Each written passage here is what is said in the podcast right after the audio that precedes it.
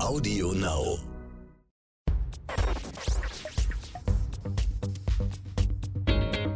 Kreativität und Unternehmertum. Der Bertelsmann Business Podcast mit Isabel Körner. Herzlich willkommen zum Bertelsmann Business Podcast Kreativität und Unternehmertum. Mein Name ist Isabel Körner, ich bin Wirtschaftsjournalistin und oft bei NTV an Air. In dieser Podcast-Reihe sprechen wir mit interessanten Persönlichkeiten aus der Bertelsmann-Welt. Es geht um Kreativität, es geht um Unternehmertum und es geht auch um Persönliches. Heute ist Karin Schlautmann zu Gast. Sie ist Unternehmenssprecherin und Leiterin der Unternehmenskommunikation von Bertelsmann. Außerdem ist sie Mitglied des Group Management Committees von Bertelsmann. Karin Schlautmann erklärt uns, welche Bedeutung Kommunikation für eine erfolgreiche Unternehmensstrategie hat. Und wir erfahren auch, was Kaffee mit Digitalisierung bei Bertelsmann zu tun hat. Außerdem, was gutes Storytelling ausmacht. Und welche besondere Bedeutung die Nordsee für Karin Schlautmann hat, erfahren wir ebenfalls. Wir freuen uns, dass ihr dabei seid. Viel Spaß beim Hören. Herzlich willkommen, Karin Schlautmann. Vielen Dank. Sie haben uns etwas mitgebracht. Wir bitten ja alle Gäste, etwas Persönliches mitzubringen, was für Kreativität steht oder für Erfolg oder generell eine große persönliche Bedeutung hat. Sehr gerne. Ich habe mich entschieden, Ihnen eine kleine Figur eines Leuchtturms mitzubringen, der für mich eine persönliche Bedeutung hat. Und ich finde, irgendwie Leuchtturmprojekte brauchen wir ja alle auch in unserem beruflichen Umfeld. Dieser Leuchtturm ist der alte Leuchtturm von St. Peter-Ording, das heißt St. Peter-Böhler-Leuchtturm. Das ist eine Strecke, die ich so oft ich nur eben kann spazieren gehe mit meinem kleinen Hund, weil ich mich dafür entschieden habe, meine Freizeit sehr stark an der Nordsee zu verbringen, wo einfach mit frischer Luft viel Strand, vielen Möglichkeiten, sich zu bewegen, für mich ein perfekter Ausgleich zu dem Berufsleben dasteht. Wie lange begleitet Sie der Leuchtturm schon? Dieser spezielle kleine Leuchtturm begleitet mich äh, tatsächlich noch aus meiner Zeit, als ich Chefredakteurin bei Gruner und Jahr war, wo es mir mein Vorgesetzter geschenkt hat, was ich eine ganz besonders schöne Erinnerung auch an diese Zeit finde. Und der ist mit mir jetzt doch ich, mal mindestens vier Büros gezogen. das heißt, für Sie ist der Ausgleich zwischen Natur und Job und Stadt extrem wichtig, um kreativ zu sein und neue Gedanken zu schöpfen. Für mich ist Natur generell sehr wichtig. Ich glaube, es ist ein für mich wichtiger Ausgleich, mich bewegen zu können und in der Natur unterwegs zu sein. Ich mag Jahreszeiten, ich mag, wie sich die Natur verändert. Das ist für mich ein wichtiger Ausgleich, ganz persönlich. Und der hat mich aber schon immer bewegt. Ich komme aus Ostwestfalen, ich bin ein Kind vom Land.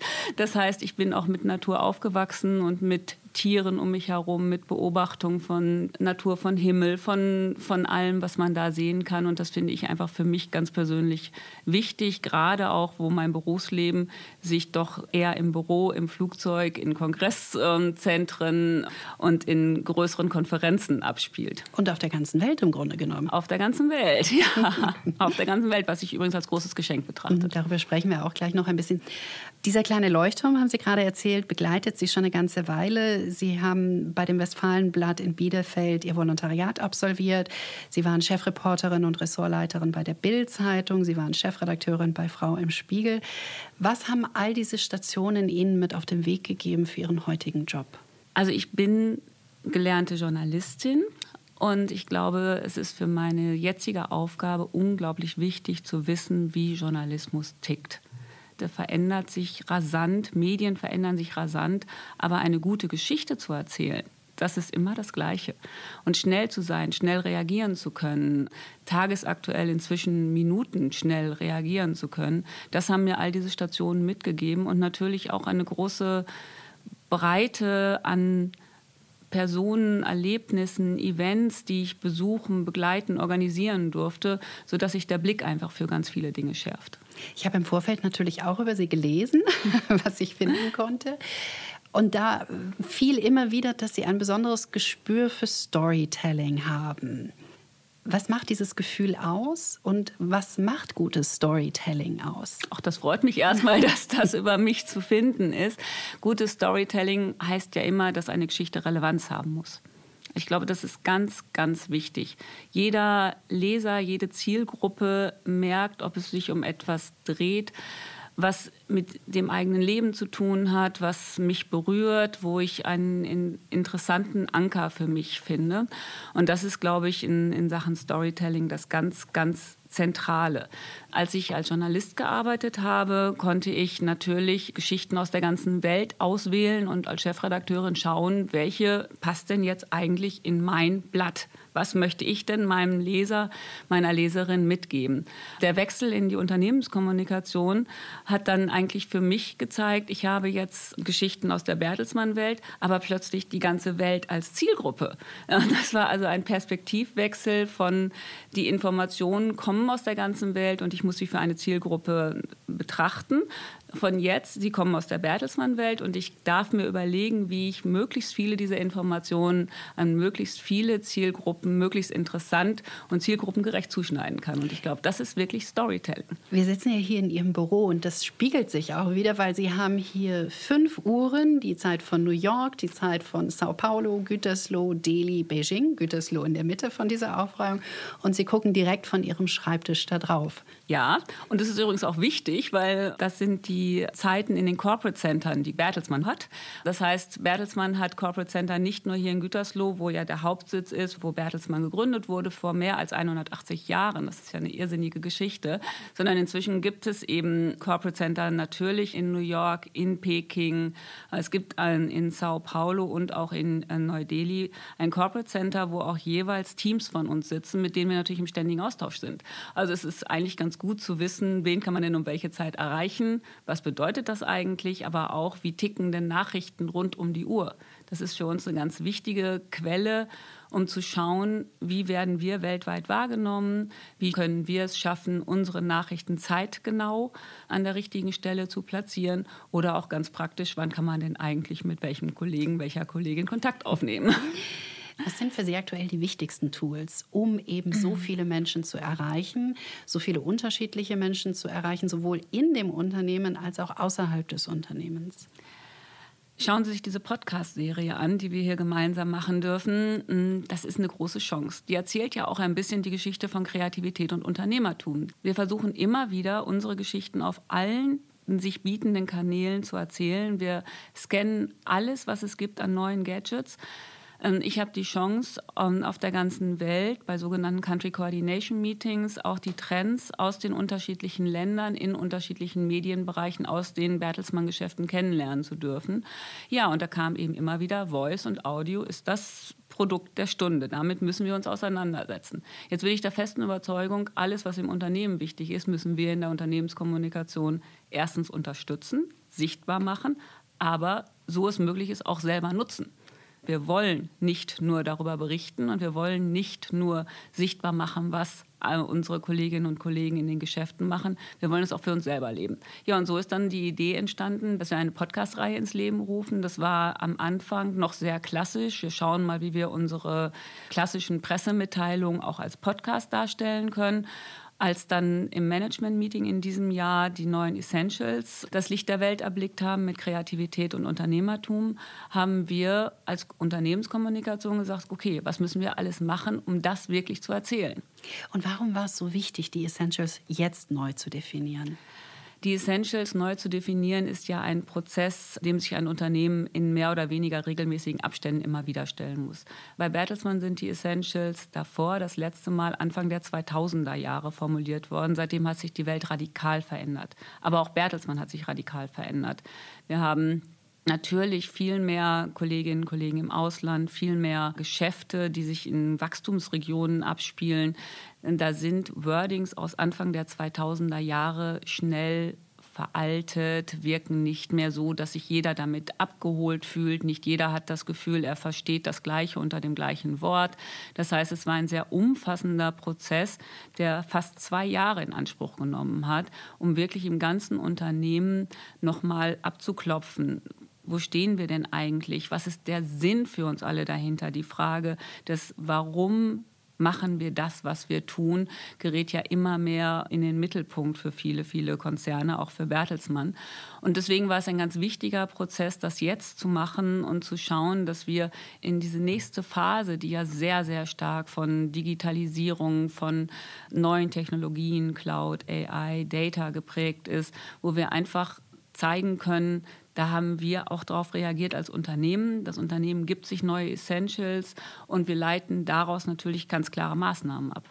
Das ist ja ein enormer Wandel, der gerade stattfindet. Sie haben die Trends gerade angesprochen, künstliche Intelligenz, Big Data, äh, Machine Learning, äh, Robotics. Wie schwierig ist es, Stabilität gleichzeitig zu wahren im Fortschritt, weil das ja Themen sind, die vielen Mitarbeitern auch große Sorgen bereiten im Hinblick auf die Sicherheit der Arbeitsplätze, im Hinblick auf Qualifikationen. Wie, wie schwierig ist es? Ja, das ist sicher so. Jetzt muss man sagen, dass Bertelsmann sich wirtschaftlich sehr gut entwickelt, was, glaube ich, ähm, dann auch für Mitarbeiter eine äh, große Sicherheit verströmt. Bertelsmann hat insgesamt fast 120.000 Mitarbeiter, was eine enorme Zahl ist in über 50 Ländern, die alle gleichzeitig mitzunehmen und informiert zu halten. Das ist für unsere interne Kommunikation natürlich eine riesige Herausforderung. Auch dafür versuchen wir alle Tools die es gibt, zu nutzen. Wir haben zum Beispiel eine App eingeführt, um mit kurzen Videoclips auf der ganzen Welt sehr schnelle Informationen zu geben. Und wir stellen fest, das wird ganz massiv genutzt. Und gerade wenn es so um große Herausforderungen, große Entscheidungen geht, haben wir mehrere hunderttausend Abrufe. Wir hatten gerade vor einigen Wochen haben wir die große Kampagne zu unseren digitalen Scholarships gelauncht. Bertelsmann hat sich entschieden, 50.000 Stipendien, 50.000 Stipendien auf der ganzen Welt anzubieten, sowohl für Bertelsmann-Mitarbeiterinnen und Mitarbeiter als auch für Externe, die sich darauf bewerben können. Wir haben das dann in der Kommunikation begleiten können mit einer großen Kampagne, in der sich Herr Rabe selbst zur Verfügung gestellt hat, sowohl auf Anzeigenmotiven als auch in Werbespots aufzutreten. Wir hatten zusätzlich den Udacity-Gründer Sebastian Truhn, der im Silicon Valley ein absoluter Megastar ist, ein Deutscher, der es da wirklich geschafft hat und der unser Geschäftspartner in, dieser Online-Universität Udacity ist. Und wir haben mit einer jungen Start-up-Unternehmerin gearbeitet, sodass wir wirklich eine ganz breite Darstellung hatten. Und das war für uns eine ganz große Herausforderung. Wir haben uns unglaublich über diese Kampagne gefreut und haben sehr, sehr gute Rückmeldungen, nicht nur intern, sondern gerade auch aus der Politik in Berlin, aber auch in Brüssel, die sehen, Unternehmen nehmen das selber in die Hand, bieten aber auch für die Allgemeinheit einen Wert, um diese große Reskilling Herausforderung, vor der am Ende ganze äh, mhm. Länder, Kontinente stehen, gemeinsam zu gestalten. Das ist nicht mehr die Geschichte eines Einzelnen, der für sich selber sagt, okay, lebenslanges Lernen habe ich verstanden, ist ein wichtiger Punkt, sondern es ist inzwischen eine große gesellschaftliche Herausforderung und der hat sich Bertelsmann in dieser Geschichte gestellt. Was finde ich denn auf der App oder auch an den sonstigen, äh, zum Beispiel Social-Media-Angeboten von Bertelsmann? Ach, Sie finden von ähm, den tollsten Buchtipps über die Berichte, wenn wir beim Thema Buch bleiben, über die Buchmesse, über Buchpreisgewinner. Sie finden Interviews mit ähm, Top-Management oder auch mit jemandem, der gerade ein beispielhaftes Projekt gelauncht hat. Sie finden natürlich klassische Informationen unseres CEOs Thomas Rabe, wo, wo er sich zu den Mitarbeitern äußert. Sie finden aber inzwischen sogar Clips, die mit Artificial Intelligence hergestellt sind. Also auch da sind wir ganz weit vorne. Auch da, wie schon gesagt, ähm, eine meiner ganz festen Überzeugungen, alles, was Trend ist, müssen wir für uns selber auch nutzen und wo es sich anbietet. Das gibt mir jetzt natürlich auch als Mitarbeiterin eines Nachrichtensenders die Frage mit auf den Weg, wie sieht denn unser Job dann in ein paar Jahren aus, wenn, wenn die künstliche Intelligenz solche Dinge schon machen kann? Ja gut, da sind wir wieder am Anfang unseres mhm. Gesprächs. Es geht um Relevanz, es geht um Storytelling, es geht immer darum, äh, die Geschichte zu erkennen und für die jeweilige Zielgruppe relevant zu erzählen. Das wird Artificial Intelligence nie können. Sie wird sie aber immer, da, immer mehr dabei unterstützen können, das zu tun. Mhm. Wie lange wird es denn den Geschäftsbericht in schriftlicher und gedruckter Form noch geben? Es gibt ihn natürlich auch als App, es gibt ihn natürlich auch zum Download. Wir arbeiten in der Gestaltung des Geschäftsberichtes Digital First. Das heißt, wir überlegen vom Digitalangebot her, wie wird es sich denn auch gedruckt machen. Wir werden sicherlich noch einige Zeit lang gedruckte Materialien brauchen. Wir haben außerdem Europas größte Druckerei. Wir lieben gedruckte Materialien, die gehört zu Bertelsmann. Das darf man bitte nicht unterschätzen.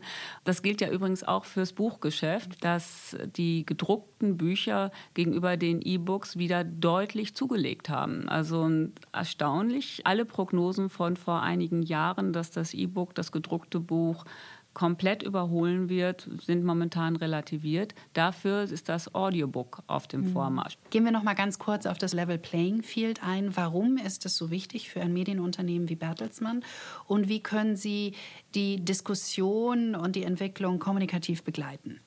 Ja, Level Playing Field. Da nennen Sie einen zentralen Begriff unserer Arbeit. Zur Unternehmenskommunikation gehören die politischen Verbindungsbüros in Berlin und in Brüssel. Ähm, wir alle leben in Zeiten, in denen die großen, hm, nennen Sie sie GAFAs, nennen Sie sie Fangs, also die Facebook, Amazon, Google, Apples dieser Welt, ähm, mit unglaublicher Wucht in die Märkte kommen und Märkte, die zum Teil noch politisch reguliert sind, nach alten Geschäftsmodellen. Das heißt, wir, Bertelsmann, wir sind in unseren Geschäftsmodellen sehr, sehr häufig noch sehr stark an der analogen Zeit reguliert, die für die neuen Wettbewerber überhaupt gar keine Rolle spielen. Wir sprechen über Steuern, wir sprechen über Werbezeiten. RTL darf nur eine gewisse Anzahl von Minuten in der Stunde Werbung zeigen. YouTube darf das ununterbrochen. Ähm, man kann das jederzeit aufrufen. Das kann nicht richtig sein. Herr Rabe, unser Vorstandsvorsitzender, sagt ja immer, um den normalen Wettbewerb mache ich mir keine Gedanken. Da sind wir geübt. Aber das, was da kommt, dann brauchen wir auch die Hilfe der Politik, damit wir an dieser Stelle mithalten können und damit wir und damit ja auch Europa weiter eine Rolle hat in, in der Welt und in, in der Welt der großen Medienfirmen. Wenn es um die neuen Player geht, fällt auch immer wieder schnell ein Begriff und das ist der Begriff Kollaboration. Mhm. Welche Kollaborationsmöglichkeiten sollten nicht ausgeschlossen werden für die Zukunft von Bertelsmann und wie schwierig ist es, alle in diese Richtung zu bekommen, kommunikativ auch? Kollaboration, ich glaube, das ist ein bisschen die Schere, die Sie ansprechen. Zum einen positioniert sich Bertelsmann, positionieren wir Bertelsmann und auch Herr Rabe sehr aktiv darin zu sagen, wir brauchen dieses Level Playing Field. Wir haben Namensbeiträge von ihm auf europäischer Ebene veröffentlicht. Wir haben eine große Broschüre veröffentlicht mit all unseren Punkten, die für uns wirklich massiv wichtig sind. Wir haben auf allen Ebenen Veranstaltungen dazu gemacht und dennoch sind natürlich die die großen neuen Player auch unsere Geschäftspartner. Inzwischen mit weit über zwei Milliarden gemeinsamen Umsatz, den wir machen für unterschiedliche Firmen sehr unterschiedlich. Für die Kolleginnen und Kollegen von Avato zum Teil einer der Hauptauftraggeber, für andere ähm, Unternehmensbereiche vielleicht der Hauptkonkurrent, was in dieser Breite von Bertelsmann natürlich eine besondere Herausforderung ist. Nichtsdestotrotz, äh, wir suchen den Schulterschluss da, wo er Sinn macht und wir suchen zum Teil auch die Information an die Politik und die Gespräche mit der Politik, um zu sagen, Achtung, wir müssen auch ein bisschen was tun, damit wir weiter Geschäfte machen können, damit all diese Angebote, die Bertelsmann hat, auch weiter so an die Menschen herangebracht werden können. Mhm. Wenn man Kommunikation für ein so großes Unternehmen leitet, was sich in einem so deutlichen Wandel auch befindet, heißt das natürlich auch, dass man manchmal Entscheidungen treffen muss, die nicht einfach sind und die vielleicht auch nicht einfach sind zu zu kommunizieren, wenn es darum geht, dass man sich von Geschäftsbereichen trennt. Wie, wie gehen Sie damit um und wie versuchen Sie eine faire und transparente Kommunikation, die Ihnen ja am Herzen liegt, durchzusetzen und durchzuhalten? Ich glaube, da haben Sie die wichtigsten Begriffe schon genannt, fair und transparent. Mm, das ist natürlich auch etwas, das unseren Vorstand sehr treibt und für den er sehr steht. Also Bertelsmann hat in den vergangenen Jahren Herr Rabe, der Vorstand insgesamt, hat zahlreiche sehr auch harte Entscheidungen treffen müssen. So sehr einige Dinge sich großartig nach vorne entwickelt haben, so sehr haben sich einige Geschäftsmodelle einfach auch überholt. Das ist hart, das ist hart vor allem auch für die Mitarbeiterinnen und Mitarbeiter, die davon betroffen sind. Aber alle Erfahrung zeigt, Klarheit und auch konstante Kommunikation ist an der Stelle wichtig. Es müssen eigentlich alle Argumente von Anfang an da liegen und es muss eine kontinuierliche Begleitung des Prozesses geben. Natürlich geht das Hand in Hand auch mit unserer ähm, Personalabteilung, die dann ja wenn es dazu kommt, über Sozialpläne, über ähm, Gespräche mit den Betriebsräten und so weiter, den Prozess weiter in der Hand hält. Und auch da gibt es eine ganz klare, ganz enge Zusammenarbeit, dass wir das dann begleiten und versuchen, immer wieder auch Transparenz dazu herzustellen. Immer aber in dem Bewusstsein, was heißt das auch für den Gesamtkonzern. Hm. Was würden Sie im Allgemeinen zurzeit als die größten Herausforderungen für Ihren Bereich definieren, gerade für interne und externe Kommunikation? Also es ist sicherlich eine Herausforderung für uns, wie für jede Unternehmenskommunikation, denke ich, auf äh, das veränderte Nutzungsverhalten von Gesellschaften zu reagieren. Denn natürlich haben wir Mitarbeiter, die wir erreichen müssen, wollen, möchten mit unseren Geschichten, die im Zweifel in einer Altersgruppe von 60 plus bis 18 sind oder vielleicht 16, wann auch immer sie, sie einsteigen und wann auch immer ihre Ausbildung vielleicht beginnen. Und diese, diese Breite abzubilden, in dem veränderten Nutzungsverhalten ist einfach eine sehr, sehr große Herausforderung, glaube ich, für alle Unternehmenskommunikationen, auch für uns. Das Ganze dann noch für Bertelsmann potenziert durch diese unglaubliche Internationalität. Wir kommunizieren jeden Tag in vier Sprachen. Englisch, Deutsch, äh, Französisch und Spanisch mit unseren Mitarbeitern. Das hat schon eine Komplexität, sich der zu stellen, ist wirklich jeden Tag eine neue Herausforderung und unser Team von der internen Kommunikation macht das wirklich toll und mit, mit ganz großer Leidenschaft und Schnelligkeit. Wie würden Sie in dem Umfeld Ihren eigenen Führungsstil bezeichnen und beschreiben? Ich bin sicher, ich habe eine offene Tür. Also bei mir kann jeder ständig versuchen, wenn nicht gerade hm, längere Konferenzen sind, ich nicht da bin oder so, ähm, sind wir wirklich in einem ganz, ganz engen Austausch, sowohl mit, mit meinem Team hier vor Ort in Gütersloh, dann gehören zur Unternehmenskommunikation gehören die Teams in Brüssel und Berlin, die sowohl Public Affairs als auch Kulturveranstaltungen und die Organisation der Repräsentanz in Berlin haben. Und dann gehören natürlich Kommunikationskolleginnen und Kollegen in all den Ländern, die wir eben schon besprochen haben, dazu, sodass wir also wirklich in einem ständigen Austausch sind. Kommunikation muss kommunizieren. Das ist, glaube ich, eine ganz, ganz wichtige, ganz wichtige Geschichte. Man muss erreichbar sein. Ja, da bin ich ganz sicher. Also die Diskussion, wie lange schaut man denn wann aufs Handy, mhm. die gelten für mich nicht. 24-7.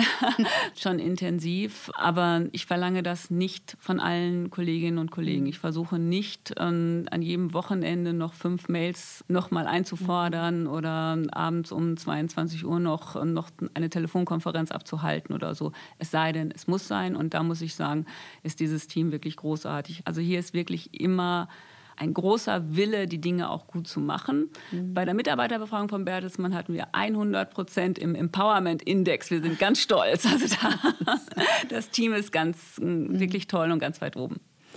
Wir haben gerade so ein bisschen über Mediennutzungsverhalten ja. gesprochen. Wie sieht Ihr eigenes Nutzungsverhalten aus? Also was ist das Erste, was Sie morgens äh, lesen oder checken, wenn Sie aufgestanden sind? Also ich bin wirklich digital unterwegs. Mhm. Ich, ähm, mein Smartphone ist mein ständiger Begleiter. Das Erste, was ich checke, sind Mails, News-Apps. Ich bin auch durch meine journalistische Ausbildung natürlich ein wirklicher mhm. News-Junkie. Mhm. Ich, ich switche von einer Nachrichten-App in die andere, um zu schauen, was auf der Welt passiert ist. Schaue natürlich in unseren internen Kanälen, was ist da passiert. Lese digital. Ich lese E-Books. Wir bemühen uns, das Büro papierloser zu machen mhm. über alle digitalen Angebote, die es dazu gibt. Das ist ein Weg. Ich bin kein Digital Native. Mhm. Das ist also etwas, was man sich ja auch erarbeiten muss. Mhm. Aber ich finde, es macht Freude. Mhm. Aber wenn Sie jetzt mit dem Hund dann in St. Peter-Ording spazieren gehen, haben Sie dann mal das Handy eine Stunde auf Flugmodus oder ist das einfach undenkbar? Das ist übrigens eine gute Frage, der ich mich selber oft gestellt Geld habe. Wie gehst du denn eigentlich in so einer Situation um? Ich habe mich entschieden, während eines Spaziergangs nicht aufs Handy zu schauen. Ja. das erfordert ja auch Disziplin. Also man ist ja schon auch, ähm, die Verlockung ist ja groß oft, ja, mal ja. schnell nochmal zu schauen. Ja, und es ist ja eher wirklich der eigene Blick darauf, als dass jetzt tatsächlich in jeder Stunde, wer weiß, was für mhm. große Dinge passieren würden. Es, es, kommt ja eher aus mir selbst heraus und mhm. vielleicht gar nicht so sehr von außen. Das ist wirklich ein disziplinierender Faktor, den man sich stellen muss. Ja. Von dem Spaziergang kommen wir jetzt nochmal zurück zur Kreativität ja. und auch zu Unternehmertum. Was tun Sie in Ihrer eigenen Abteilung, um beides zu fördern? Also wir haben zum Beispiel eine Digital Lounge eingerichtet in unserer Abteilung, wo wir versuchen, wirklich alles, was neu auf dem Markt ist, zu, zu checken, zu schauen, was ist für uns wichtig, wie können wir in all diesen Bereichen Nutzen daraus ziehen für Kommunikation. Wir haben regelmäßige Runden, in denen wir uns das dann auch anschauen. Dabei kommen dann manchmal ganz interessante Dinge heraus, die man vorher nicht erwartet hätte. Beispiel, in diesem Jahr ist unser absoluter digitaler Renner bei allen Veranstaltungen ein sogenannter Kaffeedrucker. Den kenne ich. Ja. also, ich wir durfte auch schon einen Kaffee ja. aus diesem Drucker trinken. Ist das nicht mhm. großartig? Also, um es kurz ähm, zusammenzufassen, es ist am Ende eine sehr hochwertige Kaffeemaschine, an die ein Barista so bedient, dass auch noch ein sehr, sehr gut schmeckender Kaffee dabei herauskommt. Und derjenige, der den Kaffee bestellt, kann sein Gesicht scannen lassen und es wird dann dann in Lebensmittelfarbe mhm. äh, in Sekunden auf, äh, auf den Kaffee gedruckt, was wirklich Digitalisierung erlebbar macht. Mhm. Da sieht man, da hat sich was verändert. Mhm. Ich bekomme plötzlich einen Kaffee serviert, auf dem mein Gesicht ist. Das macht Digitalisierung mit einem Schlag so viel näher am mhm. eigenen Leben heran als jede Präsentation, die man dazu halten kann. Unternehmertum, wir haben hier darauf muss ich sagen, bin ich wirklich auch, auch ein bisschen stolz, dass wir es geschafft haben, innerhalb der Unternehmenskommunikation einen eigenen Bereich zu schaffen, den wir Culture at Bertelsmann nennen. Das ist etwas, was ausschließlich von uns getrieben wird, wo wir eigentlich alle Projekte, Produkte, die Bertelsmann hat, nochmal versuchen neu zu erzählen unter einem solchen Brand wo wir aber auch eine ganze Veranstaltungsreihe inzwischen damit verbinden. Ganz große Dinge, die dazu gehören, sind die sogenannten UFA Filmnächte zusammen mit der UFA, einer Tochterfirma von Bertelsmann, die ja eine lange Tradition im, im, Filmgeschäft hat, haben wir eine Stummfilmreihe ins Leben gerufen. Das hat in Berlin begonnen. Da haben wir in jedem Jahr mindestens drei Stummfilmnächte Open Air. Da kommen tausend Menschen, tausend Menschen auf die Museumsinsel, um sich einen 100 Jahre alten Film anzuschauen mit Live-Musik. Das ist ein irrsinniges Erlebnis, ganz toll, verankert uns in der kulturellen Welt sehr, ist aber auch wirklich persönlich ein tolles Erlebnis. Diese Ufer-Filmnächte exportieren wir inzwischen. Die finden in Brüssel statt, die finden in Madrid statt, in Paris, manchmal in New York. Also wir sind mit unseren Produkten auf der ganzen Welt damit unterwegs. Zu Bertelsmann gehört das Ricordi-Archiv in Mailand. Das Ricordi-Archiv ist ein Opernarchiv, in dem fast alle Originalhandschriften von Verdi liegen, von Donizetti, von Puccini, von anderen großen Opernstars. Das gehört Bertelsmann. Das ist eine unglaubliche Geschichte. Schatz. Was für ein Schatz, was für ein Schatz und was für ein Glück, dass wir ihn kommunikativ nutzen dürfen. Also, da haben wir wirklich eine wir erzählen diese Ricordi-Geschichte aus ganz unterschiedlichen ähm, Sichtweisen. Zum einen ist es natürlich Cultural Heritage. Wir übernehmen Verantwortung für ein Kulturgut, das man sich nicht vorstellen kann. Das kostet ja auch viel Geld. Und Bertelsmann hat sich entschieden, die Shareholder, der Vorstand, diesen Skulpturgut zu digitalisieren, zu erhalten, zu archivieren, der Öffentlichkeit zugänglich zu machen. Das tun wir mit ganz vielen unterschiedlichen Dingen. Wir haben natürlich Websites, wir machen immer wieder neue Inhalte dazu verfügbar. Wir haben aber auch große Ausstellungen und gerade zur Zeit sind wir in der Morgan Library in New York, wo wir eben Teile des Opernarchivs zeigen und ich freue mich schon sehr, dass ich jetzt im November hinfahren kann und es mir da auch dann ansehen kann. Das ist wirklich eine große Geschichte. Und ja. transportiert wieder eine Geschichte und Emotionen. Da sind wir wieder beim Storytelling. Storytelling, das äh, sind wir gleich beim nächsten großen Produkt Gruppe, die eigentlich dann auch in unsere Kaltscheid Bertelsmann Geschichte gehört, das blaue Sofa. Mhm. Das blaue Sofa ist, glaube ich, wirklich eine Kulturinstanz in Deutschland. Inzwischen wird das komplett von uns aus der Unternehmenskommunikation gemanagt. Das heißt, ganz bekannte Autoren sind in, mit unterschiedlichen Gesprächspartnern immer auf diesem blauen Sofa unterwegs. Bei der Frankfurter Buchmesse hatten wir gerade 40 Stunden Live-Programm mit dem blauen Sofa. Wow. Mhm. Also das ist wirklich, also Bücher und Bertelsmann mhm. gehört nun wirklich zusammen. Mhm. Da gibt es überhaupt nichts, was, da passt einfach alles. Das mhm. ist eine perfekte Geschichte. Und mit Penguin Random House mm, ist ja Bertelsmann zu 75 Prozent Haupteigner des größten Buchverlages für Belletristik der Welt. Mhm. Ja, das ist natürlich ein Geschenk, wenn wir uns auch darum kümmern dürfen, das nochmal sichtbarer zu machen für das, für das Gesamtunternehmen. Von dem blauen Sofa und von den Büchern würde ich ganz gerne kurz nochmal einen Schlenker zu Social Media machen, ja. weil es eben so ein wichtiger Bestandteil der Kommunikation inzwischen auch ist. Wie wichtig ist es, dass ein CEO heutzutage twittert oder einen Instagram-Account hat? Unser CEO twittert. Mhm. Herr Rabe ist auf Twitter. Wir sind sehr stolz darauf und das, äh, ich glaube. Müssen Sie ihn überreden?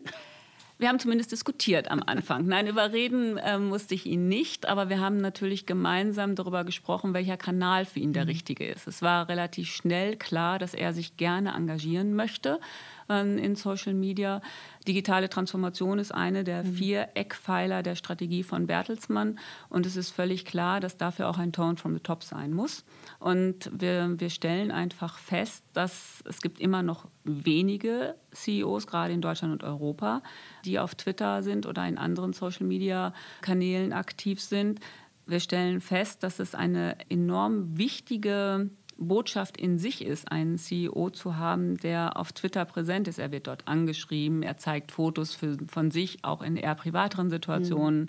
Herr Rabe ist sehr, sehr sportlich. Das heißt, wenn er einen Marathon ähm, laufen konnte oder einen, einen Gipfel bestiegen hat, dann teilt er das auch. Das gibt nochmal ein ganz anderes Bild, ein ganz anderes auch persönliches Bild von Herrn Rabe, sowohl für die Kolleginnen und Kollegen bei Bertelsmann als auch für die Außenwelt. Und ich glaube, es war ein wirkliches Signal zu zeigen, wir meinen das ernst. Digitale Transformation gilt nicht nur für Geschäfte, sondern ist Mindset. Mhm. Und das war ein ganz wichtiges Signal dafür. Was sind auf den Social-Media-Kanälen für Sie und für Ihre Mannschaft absolute No-Gos? Also wo haben Sie für sich auch und für Herrn Rabe die rote Linie gezogen? also für Herrn Rabe wird man natürlich keine rote Linie ziehen, das ist ja ganz klar. Für uns, wir haben uns Social-Media Guidelines gegeben, ganz mhm. am Anfang ähm, unserer Aktivitäten hier hier. Das ist, glaube ich, auch deshalb wichtig, weil Social Media ist ja überall. Und wir brauchen ja auch Guidelines für Kolleginnen und Kollegen, die jeder für sich auch in mhm. Social Media häufig aktiv ist. Und da fängt es ja schon an bei vertraulichen Dingen. Mhm. Ich baue gerade das Studio für die neue RTL-Show auf. Schaut mal, wie schön das hier aussieht. Mhm. Das sollte aber bitte erst am Tag der Sendung wirklich enthüllt werden. Mhm. Dafür braucht man natürlich regeln. Und das ist, glaube ich, etwas, wo, wo wir gesagt haben, wir müssen uns Social Media Guidelines geben. Wir müssen schauen, wie wir damit umgehen. Wir haben aber keinerlei klassischen No-Gos oder sagen, das geht nicht, so muss das sein oder so geht das nicht. Auch weil natürlich Bertelsmann und Social Media bei Bertelsmann sehr, sehr häufig etwas mit den Produkten zu tun hat. Wir haben alle Social Media Kanäle zusammengefasst in der sogenannten Bertelsmann Social Cloud und wir sind da inzwischen bei fast drei Milliarden Followern auf der ganzen Welt. Das sind jetzt nicht alles Corporate Kanäle, aber das sind mhm. offizielle Kanäle auf der Bertelsmann Welt. Das ist eine unfassbare Zahl. Ja. Aber sie zeigt einfach die Vielfalt und auch wie stark Bertelsmann in der digitalen Welt verankert ist und angekommen ist. Mhm. Ich würde Ihnen zum Schluss gerne noch eine persönliche Frage stellen, die auch so ein bisschen auf Grundwerte, Grundfeste eingeht. Welche Grundwerte haben Sie für sich persönlich in der persönlichen Kommunikation und auch in der beruflichen Kommunikation irgendwann definiert? Welche Leitplanken? Ich glaube, es ist wichtig, einen eigenen Kompass zu haben. Ich glaube, es ist sehr wichtig, die Grundlagen zu haben. Also ich will das, was ich tue, beherrschen. Das ist mir erstmal ganz, ganz wichtig. Ich möchte wirklich immer up-to-date sein in allen Dingen. Ich möchte das alles selber ausprobieren und dann auch meine Grenzen oder die Grenzen fürs Team auch erkennen. Wir müssen nicht alles können, wir müssen nicht alles machen, wir müssen uns aber wachsend transparent zeigen. Also der Transparenzgedanke ist ja einer, der unsere Gesellschaften massiv verändert und da liegt. Das gilt auch für ein Unternehmen und das gilt auch für uns hier als Team. Wir, wir arbeiten transparent, wir gehen mit Informationen transparent vor und ich glaube, wir, ganz wichtig ist Glaubwürdigkeit.